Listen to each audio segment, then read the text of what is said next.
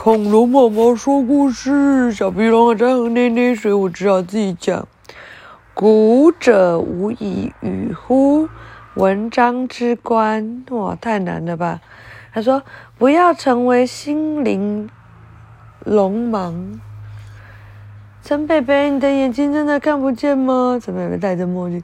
是啊。然后他说：“所以你不知道彩虹的样子吗？”他说：“虽然我没有看过。”彩虹，但是有听人家叙述过啊。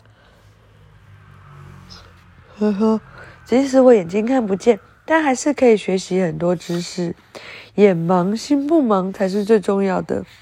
有些人眼界太低，不愿意接受不同的想法，心灵上反而没有我这个盲人广阔哦。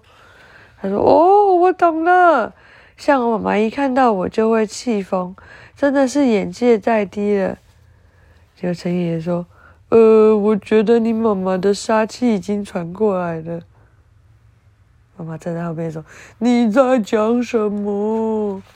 好，原文是：“古者无以与乎？文章之观。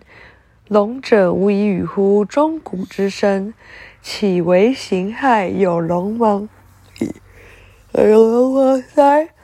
夫之亦有之。”就自己逍遥游。他说：“我们没有办法告诉盲人五彩看起来是什么样子，也没有办法告诉盲人钟呃聋人钟鼓发出来的声音是什么声音。